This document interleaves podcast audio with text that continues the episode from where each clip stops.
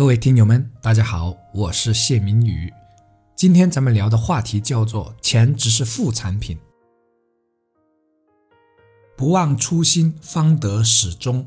这是一句我们所熟悉的话。可是啊，初心易得，始终难守啊。这又是为什么呢？其实我发现很多人都没有所谓的初心，或者把初心给理解错了。就拿挣钱这个事情来说吧。也许我们每个人一开始都只是为了能生活得更好，比如买很多想要的东西而去奋斗打拼，以获得更多的金钱的。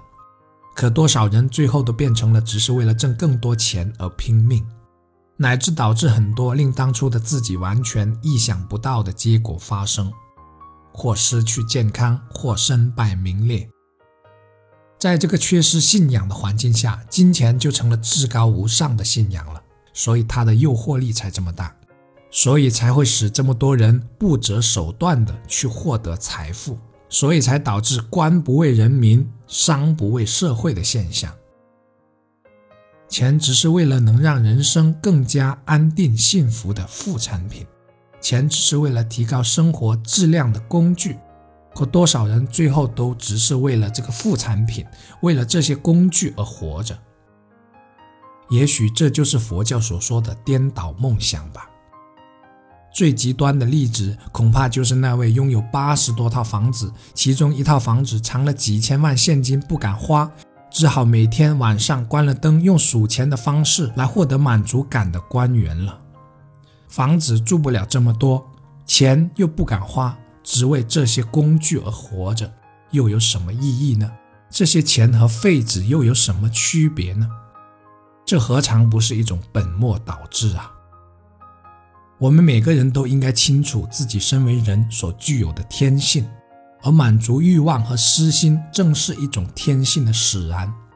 没有最大的欲望，只有越来越大的欲望。这是一个无止境的追逐，可以穷尽人的一生，使人错过人生路上的其他美好。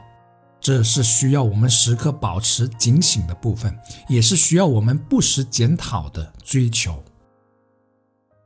其实，我们都应该多点关注自身对他人的价值，而不只是自己能怎样才能从这个世界上获得更多的财富。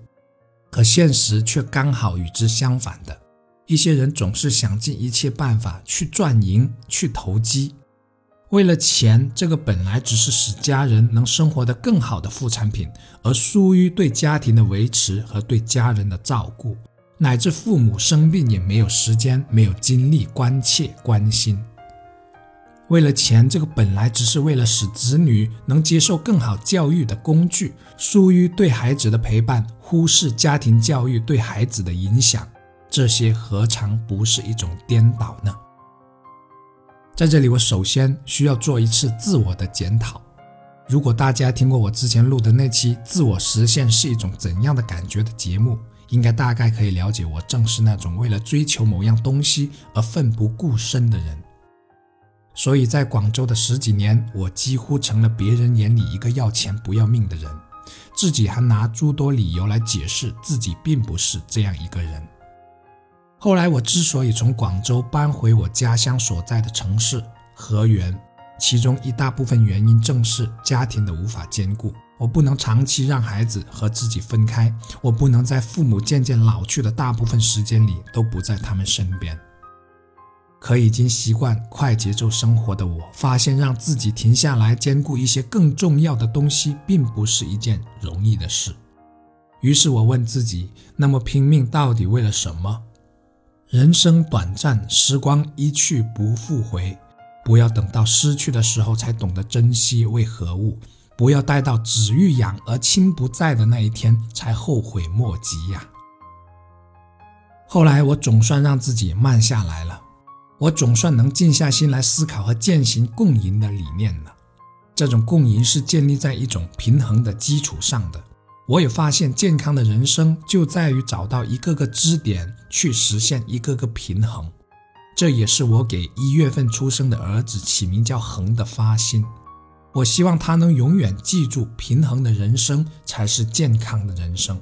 平衡理性和感性，平衡身体和心灵，平衡事业和生活，平衡公道和人心，而不是在一味的追求某样东西而忘了为什么去追求这样东西。总而言之，挣钱只是副产品，我们不能把它当成了最终目的，否则就相当于忘了初心而有始无终。